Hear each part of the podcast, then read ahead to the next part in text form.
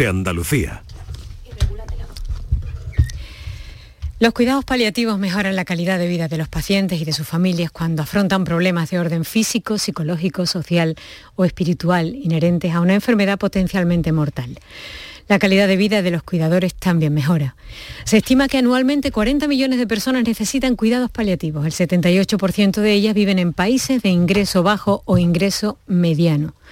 Actualmente a nivel mundial tan solo un 14% de las personas que necesitan asistencia paliativa la reciben, según la Organización Mundial de la Salud. Antes de la pandemia, Sociedad Española de Cuidados Paliativos hablaba de un preocupante aumento de personas sin acceso a cuidados paliativos, más de 77.500 cada año. A lo largo de estas horas vamos a intentar conocer mejor el funcionamiento de estas unidades, su utilidad y el acceso a las mismas.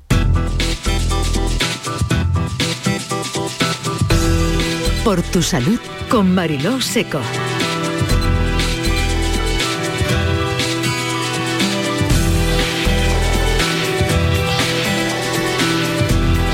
Les acompañaremos eh, Kiko Canterla en la producción, Antonio Carlos Santana la realización y control de sonido y por supuesto nuestros invitados fundamentales, Ezequiel Barranco, que es médico de la unidad de paliativos del Hospital San Lázaro y Raquel Calero, que es psicooncóloga responsable de la unidad de psiconcología del Hospital Quirón Salud Infanta Luisa de Sevilla.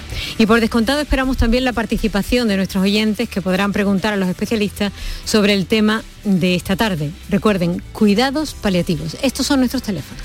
Para contactar con nosotros puedes hacerlo llamando al 95 50 56 202 y al 95 50 56 222 o enviarnos una nota de voz por WhatsApp al 616 135 135. Por tu salud en Canal Sur Radio.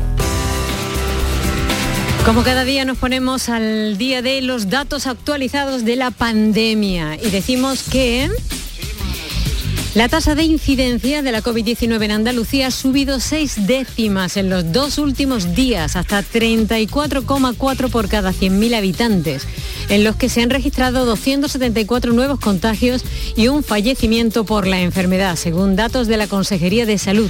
Los nuevos contagios se han registrado 65 en Málaga, 62 en Huelva, 43 en Sevilla, 28 en Córdoba, 24 en Almería y otros tantos en Jaén, 19 en Cádiz y 9 en Granada, mientras que el único fallecimiento se ha registrado en la provincia de Cádiz. El número total de ingresados por coronavirus en los hospitales andaluces este lunes es de 152, 7 menos que el sábado. De los 42 se encuentran, de, estos ingresados, 42 se encuentran en UCI, dos más que el lunes. Málaga es la provincia con más hospitalizados con 49, 17 en UCI, seguida de Sevilla con 23, 4 en UCI, Granada con 18, 5 en UCI, Almería con 17, 8 en UCI, 10, Huelva con 15, 5 en UCI, Jaén con 11, 1 en UCI, Cádiz con 11, 1 en UCI y Córdoba con 8, 1 en UCI. Desde el comienzo de la pandemia en Andalucía se han registrado 808.907 casos, 11.339 fallecimientos por la enfermedad, mientras que el número de personas que la han superado es de 795.428 en toda la región, 150 más en 48 horas.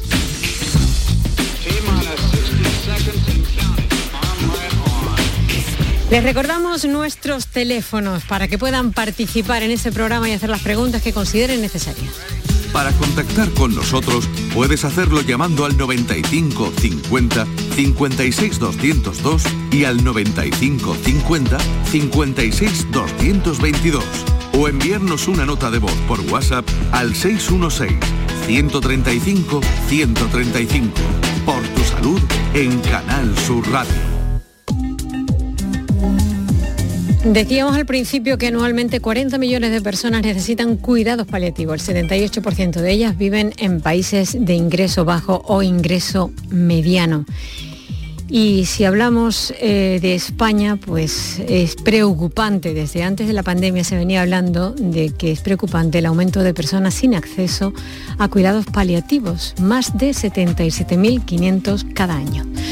Pasamos a conocer a nuestros invitados. Ezequiel Barranco, médico de la unidad de paliativos del Hospital San Lázaro, que es centro neurálgico de la red asistencial de paliativos del área hospitalaria Virgen Macarena. Ahora explicaremos esto un poquito mejor. Ezequiel, buenas tardes. Buenas tardes. Bienvenido. Muchas gracias.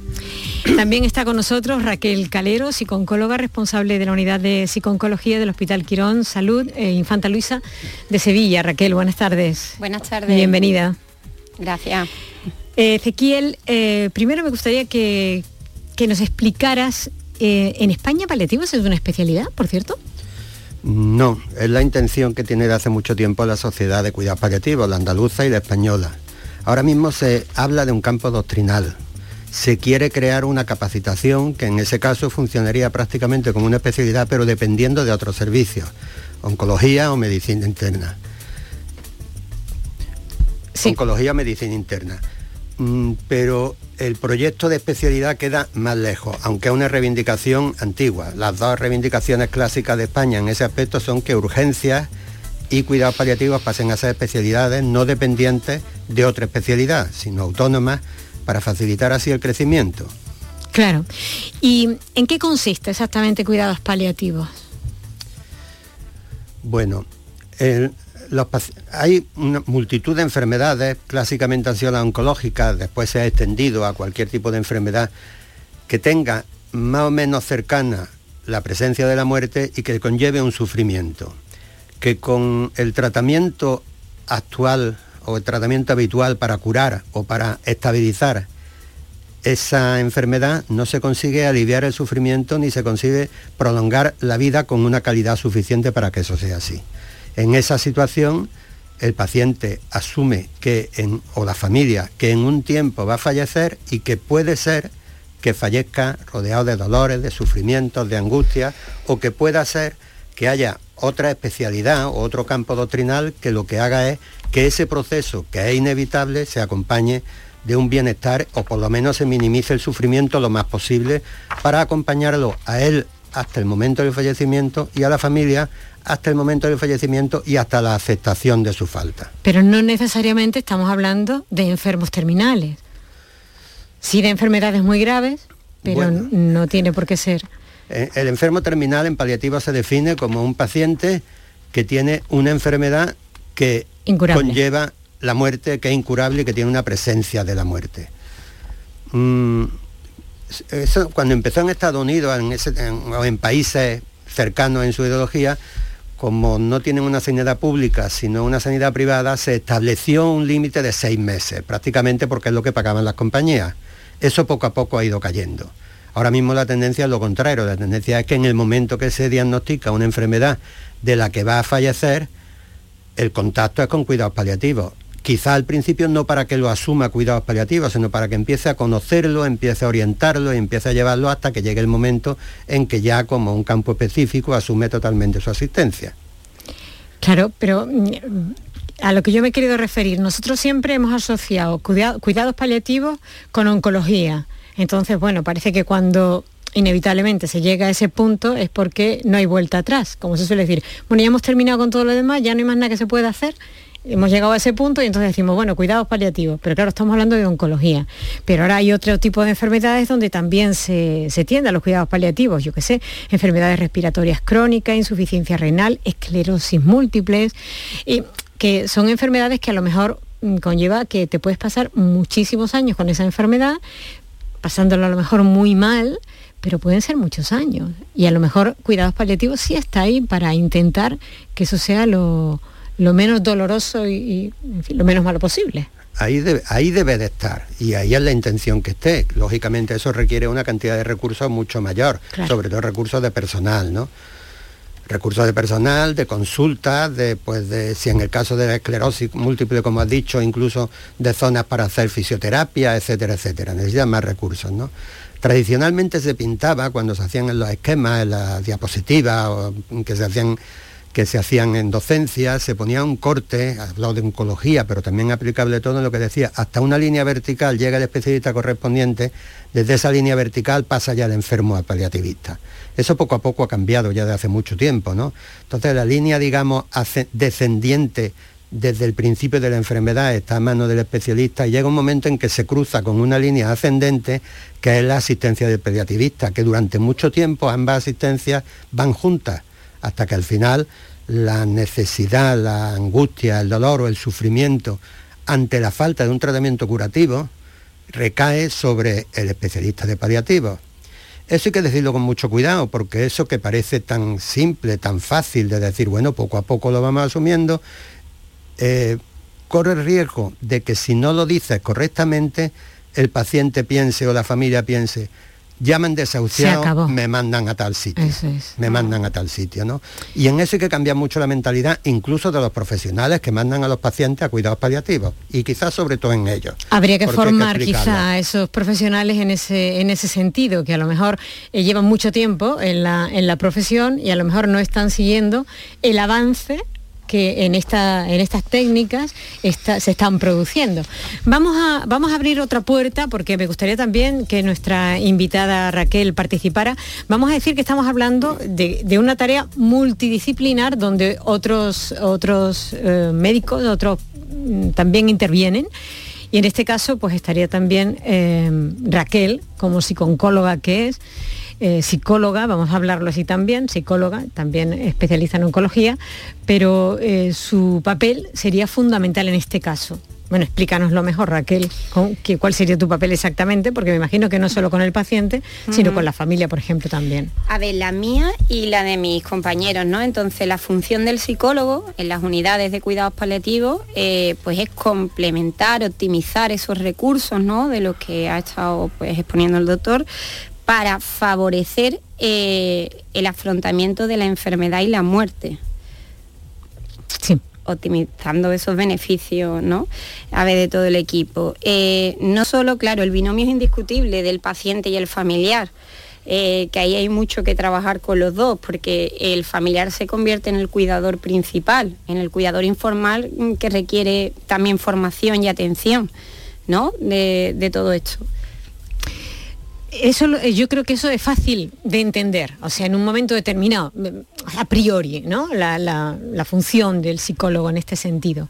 Pero luego hay una serie de, cuestiones, eh, como por ejemplo, estábamos hablando antes con él, em, a, micrófono cerrado, de el hospital concreto donde él trabaja, San Lázaro, y me estaba comentando que eh, estos cuidados se pueden producir hospitalarios, extrahospitalarios, o sea, en el domicilio, que hay diferentes maneras de... ¿Cómo se deciden eh, ese tipo de, cuestiones, porque ahí me imagino que también eh, la psicóloga pues tendrá, tendrá también algo que decir eh, en función, no solamente la psicóloga, sino los trabajadores sociales. Es que son tantas aristas la que esto, lo que esto tiene que debe ser complicadísimo. Por eso digo que es multidisciplinar. Tiene que meter la cabeza aquí mucha gente. ¿Cómo se organiza, Ezequiel? Bueno, hablo un poco de mi hospital, pero creo que resumo con eso prácticamente el funcionamiento de todos lados. Lo primero que hay que entender, como habéis dicho las dos, es que es un equipo multidisciplinar. En la planta del hospital, que es donde yo estoy, la sistemática de trabajo pasa por em, ver los enfermos a primera hora y a la una y media por sistema tener una reunión a la que asisten obligatoriamente médicos, enfermeros, auxiliares, trabajadoras sociales y psicólogos, analizando cada uno de los casos. En algunos casos la trabajadora social o, el, eh, auxiliar o el médico incluso pasan un poco de largo porque no hay momento puntual de, que está produciendo la angustia, pero en términos generales el conocimiento de, de, las características del paciente, de la familia y de la propia enfermedad es un conocimiento conjunto que cada uno aborda desde su punto de vista. Esto es válido también para los que hacemos, para los que están viendo los enfermos en casa, porque no se pueden hacer esas reuniones, pero normalmente pues o va el médico con el psicólogo, o va el, enfermero con el médico, o el enfermero con la trabajadora social. Pero el conjunto, lo principal, el primer paso es conocer la situación. Y el segundo paso, y digo ese orden acaso hecho, es conocer los deseos del paciente, porque esos deseos del paciente son básicos para tratar, pero no siempre son quizás posibles de cumplir. O sea, un paciente que quiere estar en su casa rodeado de su familia, pero que su familia no existe porque está fuera, porque está lejos o porque no puede o no quiere atenderlo, hay que reconducirlo, evidentemente. En primer paso siempre es conocer, el segundo paso siempre es conocer el deseo. y adecuar ese deseo a las posibilidades que tenemos. Lo ideal, por lo que todos luchamos, que el paciente esté en su casa, rodeado de su mm. gente, rodeado de su familia, rodeado de sus cosas, con el apoyo de profesionales implicados en su atención, en un equipo multidisciplinar que lo lleve a que pase sus últimos días de vida, sus últimos meses, o su última hora, o sus últimos minutos en su casa, con su gente y en el entorno más adecuado. Si eso es posible, se consigue. Si no es posible, no se abandona, se busca otra situación que pueda acercar en lo posible. Por ejemplo, pues parecer una tontería, pero creo que hay pocas, por no decir ninguna especialidad que permita que en los últimos momentos, los últimos días, el perrito entre en la habitación del hospital para estar con su dueño. Porque es una satisfacción tremenda para el paciente, es un ejemplo simplemente, pero un ejemplo que creo que tiene importancia para mm. demostrar lo que nos preocupamos. Claro, y no se da también a lo mejor el caso contrario. Quiero decir, que el propio paciente piense que en su casa no va a estar bien y que lo que quiere es quedarse en el hospital y no se le permita, pues a lo mejor por una cuestión de camas. Bueno, mira, eh, yo en este caso depende de cada familia, ¿no? Eh, porque ya ahí también juega mucho, pues como decía, ¿no? La personalidad del paciente. Yo he tenido pacientes que querían proteger a su familia de esa angustia, de esos medios y se sentían más seguros en el hospital. Aunque ellos no fuera su mejor situación, porque todos queremos morir en casa, rodeados de los nuestros, con nuestros olores en nuestra cama que es muy importante eso, ¿no? Con los nuestros. Pero bueno, eh, ya lo ha explicado él magistralmente, ¿no? Eh, cómo son estas situaciones. A ver, el tema de hecho también podríamos hablar un poco, ¿no? Introducir eh, lo que es el afrontamiento de la muerte. para la gente en general, ¿no? Para los profesionales también, ¿no? Que es algo en lo que carecemos mayormente como sociedad en formación, ¿no? Y es verdad que cada uno afronta la muerte como ha afrontado la vida. Esto es una máxima, ¿no? Podríamos hablar de esto. En paliativo es así, lo vemos así en el paciente. Porque está el paciente desde el que se despide y lo deja organizado hasta el paciente que, mm, que no lo quiere mencionar, que no le da no lugar. Lo asume. no lo asume, no quiere despedirse. Entonces, oye, por falta de formación, por miedo, por pánico. ¿Y entonces? Pues esa es nuestra función. Eh, yo que no estoy representando un poco a psicología, nosotros eh, tenemos cuatro momentos de intervención, ¿no? Antes, eh, antes justo, en el diagnóstico, ¿no? Cuando aparece el pronóstico de vida limitado, en el afrontamiento de la muerte y después en el duelo. Entonces, fijaos, en esas cuatro etapas, si empezamos en la primera, el duelo va a ser más fácil de asumir que si llegamos hasta el final, porque el paciente que se ha podido despedir de lo suyo deja recursos para los que se quedan. O sea, no es así. Lo fundamental es llegar pronto. Sí, es así y hay una cosa importante. Evidentemente que mientras antes lleguemos más fácil es el trabajo y más confianza tienen. Entre otras cosas, porque yo estoy harto, y eso estoy seguro que le pasa a cualquier pelativista, de recibir de pronto a un médico de especialidad o de atención primaria de urgencia diciendo, oye, que te voy a mandar a este enfermo para sedarlo. No, espérate un momento, que nosotros no somos sedadores, nosotros somos pediativistas. Entonces muchas veces esas decisiones que los pacientes toman de decir quiero estar en casa o quieren estar en el hospital están condicionadas también por los miedos, por el desconocimiento de lo que hace cuidados paliativos. Claro. Como bien dice Raquel, es fácil que un familiar diga yo, que un paciente diga yo por proteger a mi familia no quiero estar aquí, porque se sienta absolutamente desamparado.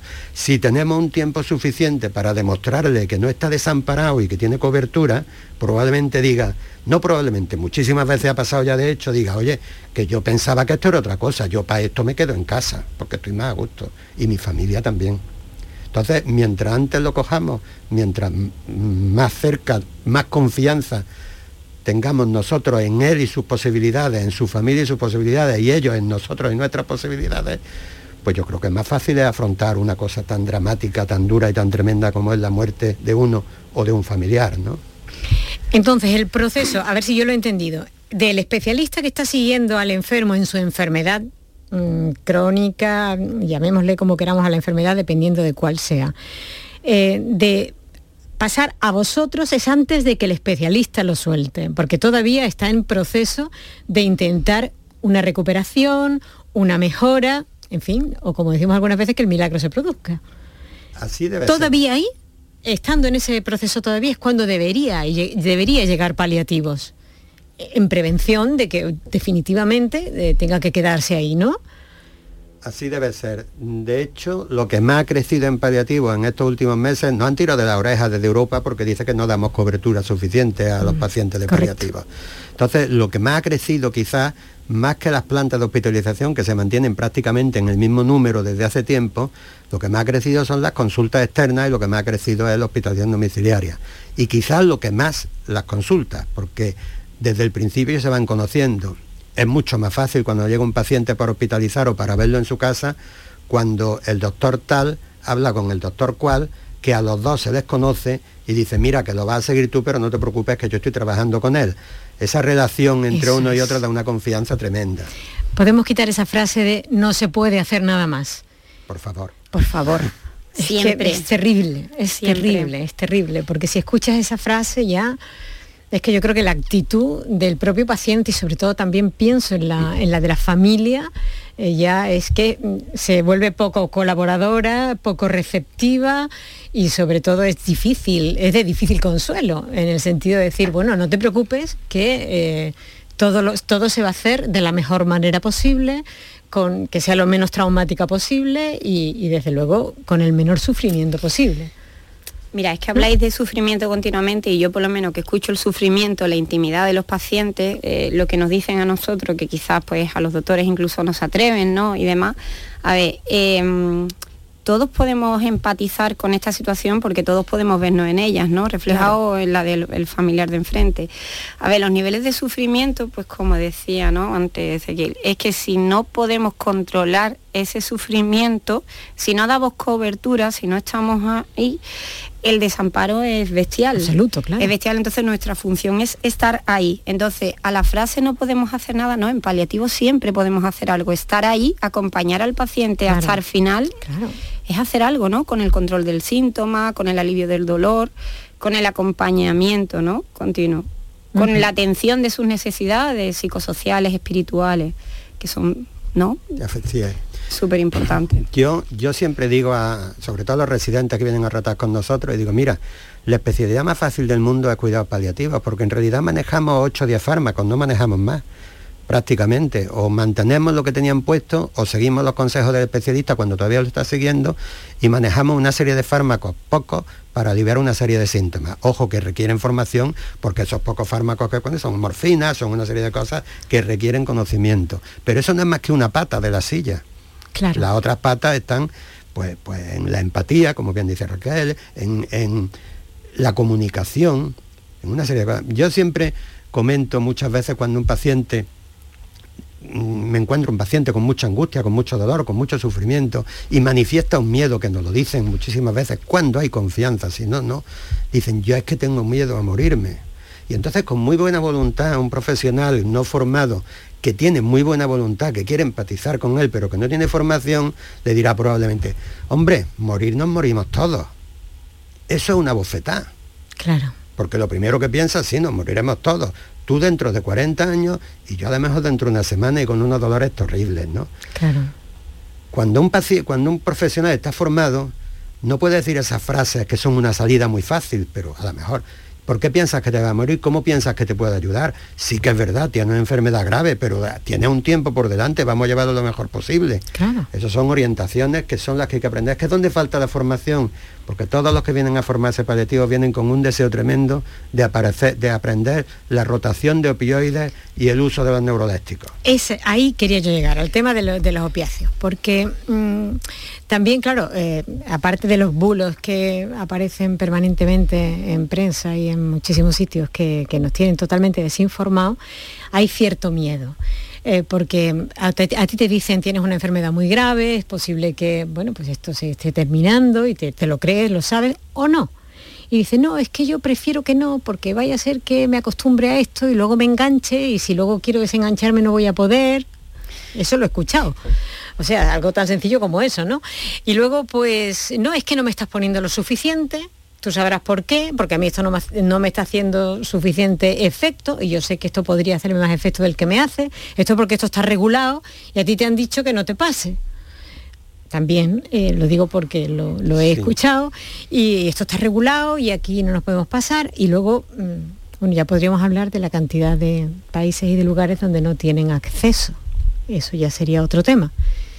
Pero ahí me gustaría que, nos dejarais muy clarito eh, cómo funciona el tema de esta medicación en paliativo. Bueno, la medicación con el opioide y como con cualquier otro tiene unos criterios y unas dosis. Y esas criterios y esas dosis pues son más o menos fijas dependiendo del efecto esperado. ¿no? Lo que pasa es que, como bien dice, son medicamentos que tienen, entre comillas, mala o buena fama, dependiendo que tienen muchas interacciones, sobre todo si antes han tenido algún hábito tóxico de tomarlos previamente o no, y que la respuesta va a ser distinta, igual dosis en distintos pacientes. Todo ello hace que se complique un poco más, no el uso del opioides, sino que se complique un poco más el explicar al paciente y a la familia que está usando morfina o que está usando eso. Mm, casi siempre te piden explicaciones y casi siempre entienden las explicaciones.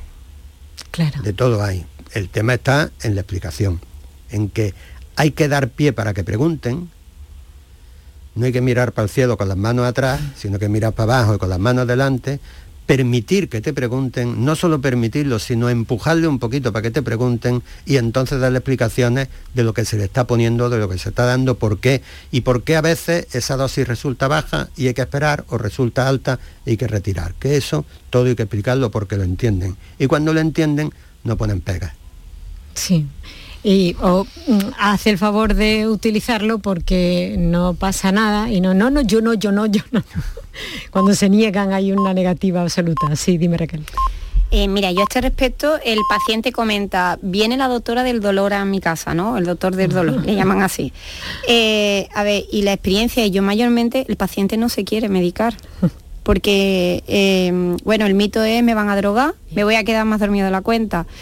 yo siempre les animo, les animo a que pregunten, como dice ¿no? Ezequiel, a que lo que hay que tenerle miedo es al desconocimiento, a la falta de formación, a que están en buenas manos, eh, a que no tienen que rabiar, y utilizo esa expresión, que no hay necesidad de rabiar, que la gente rabia de dolor eh, por esos mitos, ¿no?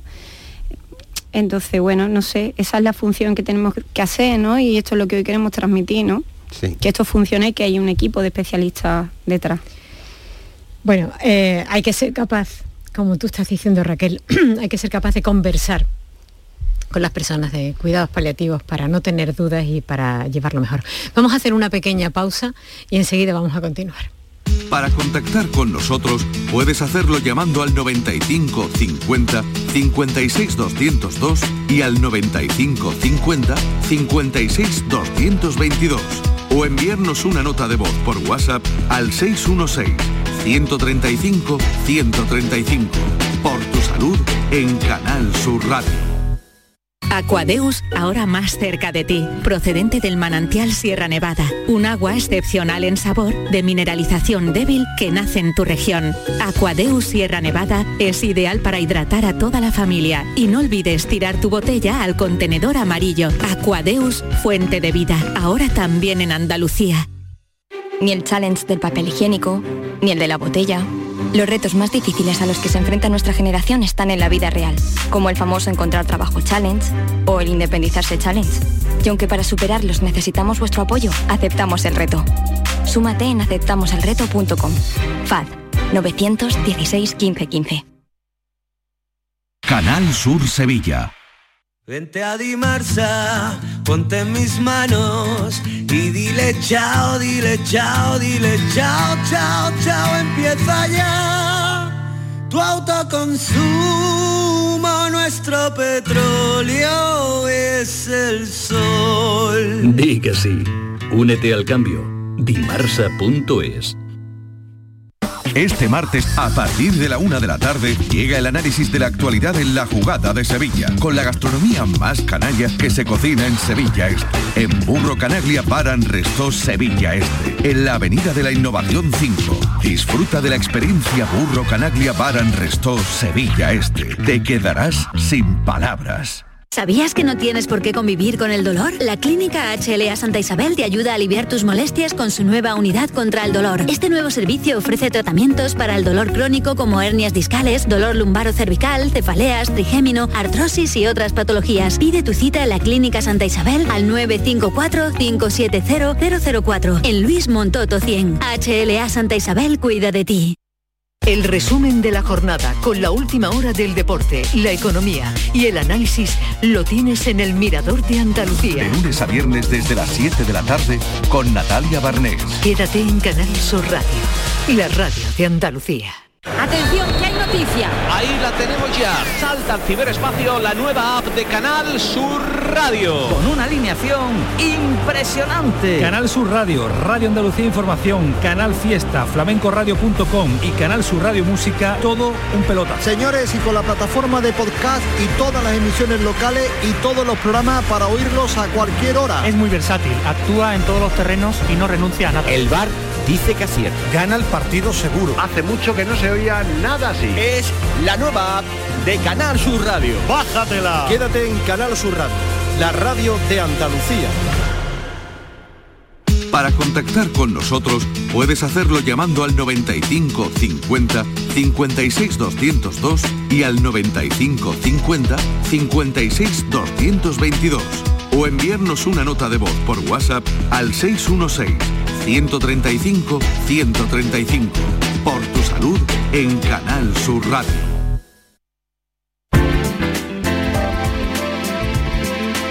Canal Sur Radio te cuida. Por tu salud con Mariló Seco. Estábamos hablando de la comunicación, la comunicación médico-paciente, lo importante que es que el paciente sea capaz de explicar exactamente cómo se siente y qué siente. Vamos a empezar por la cuestión física. ¿Dónde te duele? ¿Qué te duele? ¿Qué te está sentando bien? ¿Qué no te está sentando bien? Ya si hablamos de no come, porque no puede comer, eh, podríamos hablar también de eso. Pero eh, fundamentalmente todo eso entra dentro de lo mismo.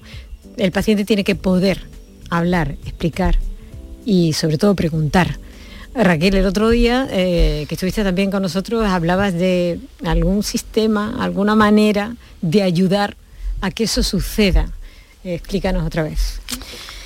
Bueno, a ver, yo decía que el paciente siempre que va a este tipo de consulta va con miedo. Entonces, que ante el miedo la respuesta humana es el bloqueo, ¿no? Mental de toda la vida. Entonces, a ver, eh, yo le digo a los oyentes, ahora que tenemos la posibilidad de volverlo a hacer público, ¿no? Eh, que es la vida de cada uno, que no molestan jamás en la vida, ¿o no, Ezequiel? No molestan.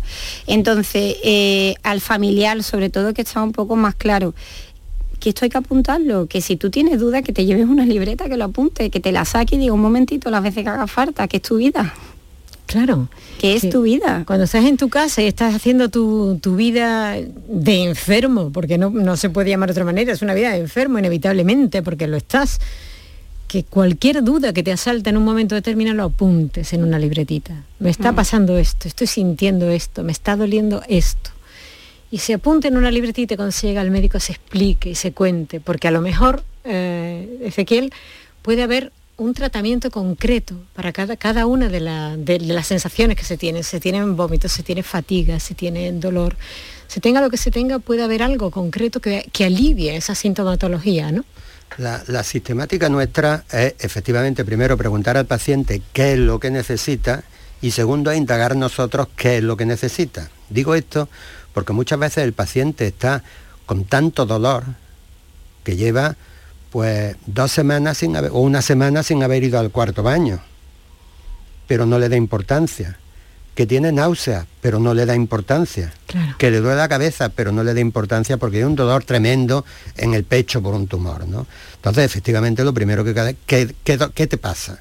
Pues mira, me pasa esto, pero luego hay que sistematizar todas las preguntas, porque muchas veces, precisamente, por ese dolor tan tremendo, está minimizando otra serie de síntomas que quizás sean los causantes de ese- o los que empeoran ese dolor.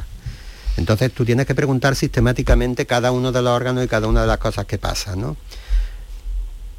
Y ganarte la confianza del paciente, es que volvemos siempre a lo mismo. Porque eso no hay que hacerlo cuando llega, eso hay que hacerlo de forma sistemática.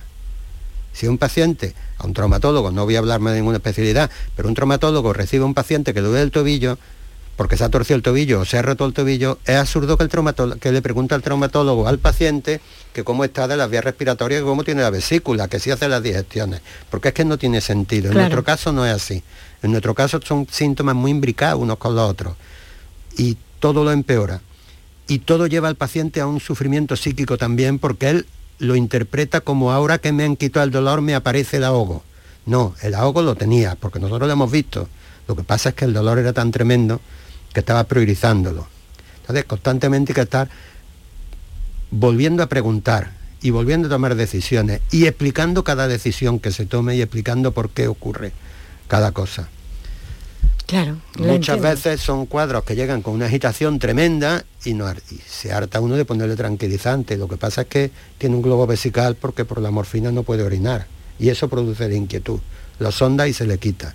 Y si no lo sonda y no se le y para que se le quite, le ha inyectado muchísimos neurolépticos, le ha inyectado muchísimos hipnóticos y lo ha empeorado. Claro, claro, claro. Tiene, tiene todo el sentido. Raquel, dime. Eh, es que os estaba escuchando y eso es con lo que al dolor físico se refiere. Lo que pasa es que en estos trances el dolor psicológico también se da, ¿no?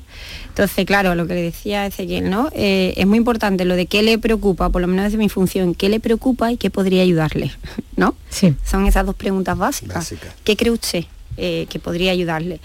Y hay veces que la gente en el pronóstico de vida limitado, ¿no? En el final de la vida tiene cosas muy variopintas, porque tiene que ver con sus necesidades espirituales, psicosociales, ¿no? Y hay gente, no sé, cosas así, ¿no? O que yo me he encontrado, Ezequiel, eh, que lo que quieren es comer algo sólido. Pues sí. ¿No? O que lo que quieren es hacer una llamada. O que lo que están preocupados es porque le están dando vuelta al testamento, que no lo han hecho o que quieren despedirse de alguien. O una conversación que tienen pendiente. Muchas, claro. Eh, a ver. Claro.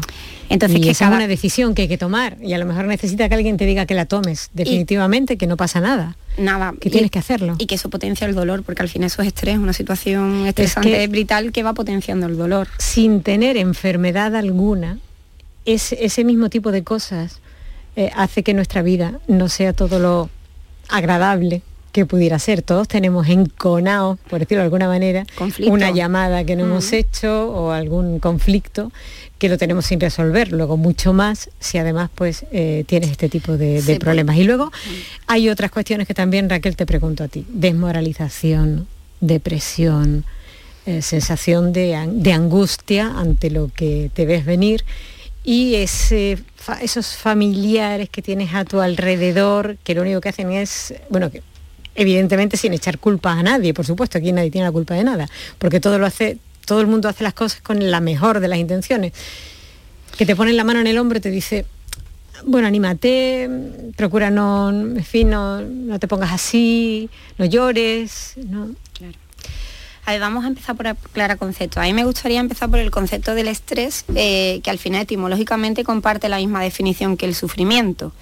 A ver, el estrés no biológicamente es eh, evaluable. El sufrimiento quizás no porque es subjetivo. Claro. Yo sufro por una cosa, ustedes por otra, ¿no? Pero a partir de ahí yo siento una amenaza, siento que no tengo recursos y eso me provoca estrés. Entonces, fijaos con lo que estábamos hablando acerca del dolor, ¿no? Eh, el estrés va a potenciar el dolor. Pero es que eso ya es sufrimiento, el que yo perciba cualquier amenaza a la que crea que no tengo recursos eh, para hacerle frente. Si a mí mañana eh, me dicen que me quedan seis meses de vida, eh, a mí no me digáis que me animéis. Tengo una niña de tres años, entonces no es que me deprima, es que ¿qué queréis que haga? Es que si yo tengo que asumir eso, tengo, yo por lo menos por la formación que tengo, tendré que dejar mi vida resuelta en seis meses. Claro. Mi vida sin mí. Entonces, a ver, entonces ¿cómo no me voy a desmoralizar, pues no? ¿Cómo no te vas a estresar? Entonces eso ya, bueno, pues el doctor va a decir mejor que yo, ¿no? Pero eso no va a responder el paciente un fármaco. no, en absoluto. Ahí no hay antidepresivo que valga, ¿no? No, no, no. No va a responder. Entonces ahí hay que, bueno, pues hay que intervenir y hay que facilitar la palabra y, podemos hacer una intervención en crisis. Es poco tiempo, pero podemos hacerla, ¿no? Por lo menos desde mi área, desde la psicología, podemos intervenir en clarificar, en ayudar, darle sentido eh, al poco tiempo que nos quede, porque eso es muy importante, el dar sentido, ¿no? El acoger las necesidades espirituales del paciente. Estamos hablando del paciente. Sí, Ezequiel, si quieres añadir algo para antes de tirar. Siguiendo, siguiendo la línea que dice Raquel, efectivamente cuando tú te planteas un tiempo de vida, tú ah, de forma automática, no sé si queriendo o sin querer, no sé cómo eso lo sabrá ella mejor que yo, pero de forma automática planificas tu futuro. Claro. Planifica tu futuro que luego tiene el valor de decirlo o no. Yo en la planta en que estoy llevaré unos 10 años, 8 o 10 años trabajando y al menos he estado de testigo en seis bodas dentro de la planta en pacientes terminales, que entre sus objetivos estaban, pues que llevo 20 años con mi mujer y mi mujer se va a quedar con nada. O simplemente es que llevo 20 años con mi mujer y yo quiero irme sabiendo que he estado casado con ella. Normalmente además eso no, no, no, nos llega a nosotros, eso nos llega a través o del psicólogo o de enfermería, que son los que muchas veces preguntan en ese tema. Pero las necesidades son muy variopintas. Y desde luego hay dos cosas que son importantes. La necesidad no es solo el control del síntoma, aunque es muy difícil cubrir una necesidad psicológica cuando tienes un dolor o un ahogo acechándote, pero no es solo eso. Y lo segundo, que en cuidados paliativos, en contra de lo que la gente piensa, insisto en lo de te mando un paciente para sedar, el peor enemigo es la prisa. Cuando te dicen, cuando te dicen sistemáticamente, mire usted, yo es que eh, lo que quiero es acabar con esto, o mire usted, yo quiero, yo no quiero que, o quiero que informen a mi familiar. No, en ese caso, la gente dice, es que si no quiere que informe, tienes que informarlo porque le lo dice. Sí, vale, vale, de acuerdo, pero a lo mejor me pasó dos meses para informarle. Claro. No tiene por qué ser ahora. Déjame que hable con él. Eso también es muy interesante. El tema de, de la información. Yo quería hablar de la dignidad entonces creo que, entraría dentro de, ese tema. Vamos a hablar, como no nos queda demasiado tiempo, vamos a hablar de la dignidad y así podemos hablar también del tema este. Eh, Raquel, empieza tú si quieres. Bueno, pues la dignidad tiene que ver con, pues, con eso que empezábamos al inicio, ¿no? Del desahucio, de sentirnos desahuciados de que no podemos hacer nada por ti, ¿no? La dignidad hasta el final, el paciente tiene que estar cuidado hasta, hasta el final. Eh, la dignidad como seres humanos, ¿no? Usted importa, decía Cecilia Sanders, ¿no? Porque usted es importante por lo que es simplemente. Eso es la dignidad de cada uno de nosotros. Hayamos tenido la historia de vida que hayamos tenido, hayamos dedicado lo que nos hayamos dedicado y seamos quien seamos en ese momento, ¿no? Somos seres humanos y como tal hay que tratarnos, ¿no? Hasta el final. Como tú bien dices, seas quien seas, tenga la edad que tenga, te estés muriendo de lo que te estés muriendo, da exactamente igual, hayas llegado aquí como hayas llegado. Usted importa. Usted importa. Esa es la frase. Ese es el mensaje, ¿no? Fundamental. eso como en la unidad, ¿cómo lo lleváis? Bueno, para nosotros es importante. Hay, hay, una cosa que a mí siempre me llamó mucho la atención cuando se empezó a hablar tiempo A de la sedación y se intentó legislar o legalizar todo aquello todo se hace a través de una serie de leyes, normalmente, como pasa ahora con la eutanasia, con nombres rimbombantes, que al final hay que traducir casi, ¿no? Y entonces empezó a hablar de la ley de la muerte digna. De manera que nos saltamos la atención sanitaria obligatoria para todos para entrar directamente en una ley de la muerte digna, sin hablar de un proceso de ese fallecimiento o de esa enfermedad. Claro. Cuando a lo mejor tenías que poner la ley de una vida digna o de una sí, algo parecido que estuviera dando un poquito de esperanza. Porque cuando un paciente en una situación terminal o eso dice, por fin me van a arreglar, han escrito una ley de muerte digna. Eso es una bofeta. Claro. Es una bofeta. Hay que cuidar mucho los términos y saber de qué estamos hablando. Porque cuidados paliativos no es una especialidad o un campo doctrinal que se dedique a que un paciente muera bien se dedica a un paciente viva bien hasta el momento de su fallecimiento. Correcto, eso es muy importante, eso tiene que quedar muy claro, por eso estábamos hablando antes de que no, no se trata de pacientes terminales en la última semana, el último mes de su vida, sino que como bien has explicado desde el principio y quiero que quede muy claro, es algo que hay que hacer bastante antes, o sea, cuando ya se sabe que evidentemente la enfermedad es muy grave, que el fin último seguramente va a ser ese, eh, porque no tiene solución y es inevitable, pero que se hace desde mucho antes porque se está pensando en que esa persona viva ese tiempo final, que va a ser su tiempo final, pero que viva todo ese tiempo final lo mejor posible, sin dolor a ser posible o con el mínimo dolor posible, y bien atendido. En su casa, en el hospital, donde tenga que estar, pero bien atendido, que es lo que además yo creo que todos queremos. No sentirnos en ningún momento dejados de la mano de Dios, como estaba ahí dejado de la mano de Dios, nadie lo atiende, nadie lo mira, y está el pobre ahí Eso es lo que no queremos escuchar de nadie. Entonces, em, hay otra de las preguntas que yo quería hacer es, ¿quién se hace cargo de esto? ¿Esto cómo se hace? Em, em, quiero decir, hay gente que dice, bueno, la sanidad pública lo cubre. Esto en los hospitales públicos se hace. Se hace. Aquí en, en Andalucía se hace. Existe un plan andaluz de cuidados paliativos de 2008 y un plan de gestión 2020-2022 que complementa y mejora el anterior. Y esto se está aplicando, Ezequiel, ¿verdad? Se está aplicando. Faltan recursos, eso, hay que decirlo, pero faltan recursos. Eso era lo que yo quería decir. Una cosa es lo que dice el papel, que lo aguanta todo, y otra cosa es cuando se quiere poner en práctica y vemos que hay donde no se llega. Hay donde no se llega, o bien por desconocimiento, o bien por sobrecarga, o bien por también por limitaciones físicas del Estado. No quiero decir yo con esto que un paciente que vive en un pueblecito de 90 kilómetros en plena sierra no tenga derecho a cuidados paliativos, que lo tiene pero no tiene un hospital al lado. Eso Ni tiene un médico que puede visitarlo a diario. Entonces, cuidados paliativos tiene, lo que dije al principio, tiene que adaptarse a las circunstancias. Y sobre el papel está, y la realidad es que se cubre de manera distinta. Por ejemplo, en pueblos cercanos a la provincia tenemos un, equipo que nosotros le, le, llamamos cuidados paliativos de los pueblos, que no sé exactamente cómo se llama, y ese equipo está formado por dos médicos, por dos enfermeros, creo que tiene un psicólogo y una trabajadora social que forman parte del centro de salud o de atención primaria, que también se coordinan. ¿Cómo trabajan ellos? Pues cuando se tiene el recurso, cuando es la necesidad de que un recurso avanzado como es paliativo acceda directamente al paciente, van a verlo o no lo ingresan. Pero si después, cuando no es así, o en los periodos intermedios, es a través del médico de familia. Mm, descansamos mucho en atención primaria, descansamos mucho en especialidades. Y además debe ser así, o sea, que un paciente, ya que hablaste antes de un bronquítico crónico, lleve 20 años con el mismo especialista y de pronto el especialista digo, esto ya está muy pasado, estoy de alta, vete con otro, son muy duros. Lo ideal es que siga contacto con ese especialista, aunque entre en contacto con nosotros. Pero también lo ideal es que ese especialista reciba formación de cuidados paliativos. Esa es una pata que, difícil, que ahora mismo es difícil de cumplir. Mm. Es un objetivo. Es un objetivo.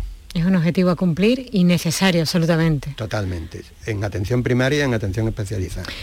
Y la dotación es necesaria entre otras cosas, entre otras cosas porque em, seguirá aumentando la, necesidad porque em, la carga va a ser cada vez porque la población envejece Claro, un ritmo importante. Luego, y evidentemente los cuidados paliativos, aparte de que haya enfermedades como puede ser la oncológica, que está ahí y que eh, también está relacionada con el envejecimiento de la población.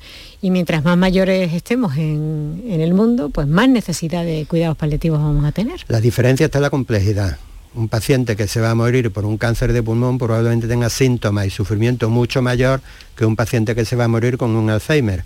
No digo que el del Alzheimer que se va a morir no tenga derecho a cuidados paliativos él y su familia. Por supuesto. Digo que tiene derecho, pero que las necesidades son mucho menores y a lo mejor no necesita el recurso directo de un nivel avanzado, de una unidad de sino simplemente el concurso a través del médico de familia para orientar un poco a la familia los pasos que dar y si en un momento no necesita acceder a él, mientras que un paciente con un cáncer de pulmón que está con dolor y sobre todo que está respirando con una ansia de aire tremenda, pues ahí requiere, la complejidad es mucho mayor.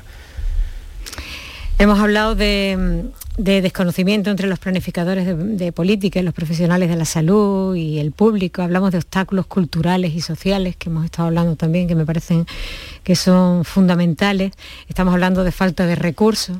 Hemos incidido mucho en la cuestión de la familia, que también ahí me imagino que los psicólogos tendrían mucho que hacer, porque hay familias que quieren y no pueden, porque verdaderamente no saben eh, cómo, cómo atender o cómo o cómo llevarlo desde el punto de vista anímico. Lo intentan, pero ahí harías mucha falta, Raquel, tú y, tus compañeros, ¿no? A ver, yo sin ser generalista tenemos mucha desestructuración familiar últimamente. El modelo de familia está en crisis, hay muchas unidades uniparentales, entonces verás, la gente está solita hay mucha gente que vive sola y está sola. Exacto. Entonces decimos, ah, en tu casa con tu familia. Claro, entonces en tu casa con tu familia, ¿De qué familia me hablas? No hay nadie. Y hay mucha claudicación familiar, ¿o no, Ezequiel? ¿O no os la encontráis? Otro gran... Es un motivo de ingreso establecido y Mm. reconocido, la claudicación familiar. Y eso es brutal para el paciente cuando se siente, porque bueno, lo más duro es sentirte abandonado por los tuyos. Claro. Y hay veces que también nosotros podemos favorecer que eso no llegue a pasar, porque hay veces que la claudicación llega por falta de formación y de recursos, de apoyo emocional durante el proceso. Porque es humano, eh, ¿no? El día del cuidador se acerca y el cuidador también necesita sus cuidados. Entonces, que es O no aquí- hay cuidador. Claro, no hay cuidador. Puede no haber cuidador muchas en una variables, familia, es que hay es muchas variables que influyen. No es lo mismo una enfermedad de tres, seis meses que una enfermedad de años y años y años. ¿Quién sostiene eso, no? Claro. Que aquí está también la variable económica acechando, ¿no? Muchas. Entonces, a ver, que esto es un tema muy complejo, muy delicado el que estamos tratando. Los oyentes si nos escuchan, pues probablemente el que se siente identificado, pues sabe hasta mucho más que nosotros, ¿no? De qué es esto en el día a día. Pues nos podríamos dirigir también un poco, si os parece, a, a esos cuidadores o a esas familias, dándole quizás algunos consejos que puedan ayudarles o decirles a dónde se pueden dirigir si necesitan más ayuda de la que tienen. Mira, pues lo primero yo siempre digo es reconocer que uno no puede, que una persona sola no puede ser cuidadora principal, porque 24 horas de atención es inhumano. Yo siempre digo eso, es que eso es inhumano, no hay que lo aguante. Y hay gente que lo aguanta, un día, otro día, otro día, meses y años. Eso agria el carácter, ¿o no? Como mínimo. Como mínimo, porque partimos de la base que cuidar a un paciente en una situación de enfermedad avanzada genera mucho estrés emocional y eso sostenido a la larga ese estrés se va a convertir en ansiedad, inclusive en depresión. Entonces ahí ya tenemos un binomio complicado para sacar para adelante. Entonces lo primero es que la gente pida ayuda. Eh, hay muchas asociaciones que prestan ayuda instrumental. Eh, la Cruz Roja organiza cosas, la Asociación Española contra el Cáncer, ¿no? De voluntarios, eh, que se ofrecen, oye, que pues mira, el, no sé, como yo escuchaba el año pasado, ¿no? Aquí, de la Cruz Roja, pues alguien que te ayuda a hacer la compra, alguien que se queda con tu familiar una horita. Oye, mira, algo tan simple y tan básico como poder ir a la peluquería que te da la vida. Eh, porque es verdad que estas personas, el, a ver, el cuidador es muy complejo, porque por lealtad invisible no deja a su familiar, aunque también le diéramos esa ayuda, quizás se siente culpable y no lo hace. Pero por lo menos el, algo básico eh, es que una peluquería es higiene, pero lo mismo lo ven como un privilegio, pero eso ya es algo básico. El poder ir a hacer la compra tranquilamente, eh, es que eso desgraciadamente para muchas personas, y seguro los que nos están escuchando lo entienden, es un imposible. Es un imposible y eso ya le da un respiro. Bañarse, bañarse solo, bañarse. Tener tiempo para asearse dentro de su propia casa, el cuidador. Es que eso es lo que yo escucho. Sí, sí, sí. Es que fijaos que son cosas tan básicas que hay gente que seguro que nos escucha que no lo puede hacer. Claro, es por eso por lo que decíamos, que una cosa es lo que hablamos aquí, en lo que estamos hablando un poco es eh, como lo óptimo, ¿no? Lo que, lo que realmente alguna gente o mucha gente puede hacer, a lo que se puede acoger, eh, como estás hablando en tu propio hospital, lo que hacéis, eh, que es muchísimo, loable todo el trabajo y el amor y el cariño que ponéis en ello, pero claro, mucha de la gente que nos está escuchando dirá, pero ¿y yo por qué no tengo eso? ¿Y a mí por qué no me están ayudando de esa manera que estáis hablando ahí? Bueno, falta de recursos, o falta de información, o falta de conocimiento. En fin, más no se puede hacer. Nosotros desde aquí al menos lo que sí podemos es ponerlo todo encima de la mesa. Y ahí queda. Mira, yo quería agrandar un poquito lo que dice, lo que dice Raquel. Yo, yo llevo, aunque llevo la planta de años, yo llevo en paliativo unos 20, 20 y pico años, pero yo procedía de urgencias. Yo terminé de mi, mi carrera y me metí en el servicio de urgencia y un día a otro pasé a paliativos, ¿no? Y durante el tiempo que yo estaba en urgencia, cada vez que me ingresaba una persona muy mayor o una persona sobre todo si tenía pinta de eso, yo enseguida se me pasaba por la cabeza, digo, ya quieren dejar aquí al hombre, ya quieren dejar aquí a no sé qué. Y yo hoy en día a muchísimos cuidadores los considero héroes. ¿eh? Verdaderamente lo son. Son héroes, porque eh, se ve, pero incluso estando hospitalizados que no permiten a lo mejor que el auxiliar le diga, no, no, a mí me, me lava mi mujer, no sé qué, que no se despegan, y no digamos ya en las casas en las casas. Hay de todo en todos los campos, pero por lo menos los pacientes que yo veo que tienen enfermedad tan avanzada y demás, mmm, yo... Es casi, muy complicado. Casi bueno, y el, héroes. y el papel ahí de la mujer, ¿eh? sí. Desgraciadamente ¿Qué? hay más porcentaje de mujeres que hombres cuidadores. Totalmente. Bueno, pues es la situación que tenemos y es lo que tenemos. Yo solo me queda ya eh, daros las gracias, eh, Ezequiel Barranco, médico de la unidad de paliativos del Hospital San Lázaro, Raquel Calero, psicooncóloga responsable de la unidad de psicooncología del Hospital Quirón, eh, Salud Infanta Luisa de Sevilla. Muchísimas gracias, de verdad, por haber estado aquí este rato con nosotros. Yo creo que para mí es un placer. Yo creo que espero que de verdad que a los oyentes, eh, les haya servido, por lo menos a título informativo, y que haya reconfortado quizá a algunos de ellos y ojalá que las cosas mejoren y que podamos estar todos, todo lo bien atendido que desde vuestros corazones ha salido, que es la intención y lo que de verdad deseáis y deseamos todos. Muchísimas gracias. A vosotros, muchas gracias. Adiós.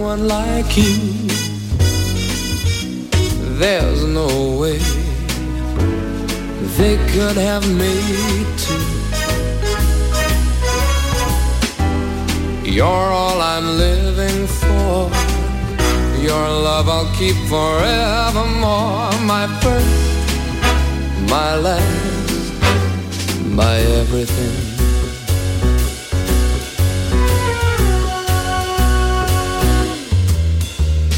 In you, I've found so many things.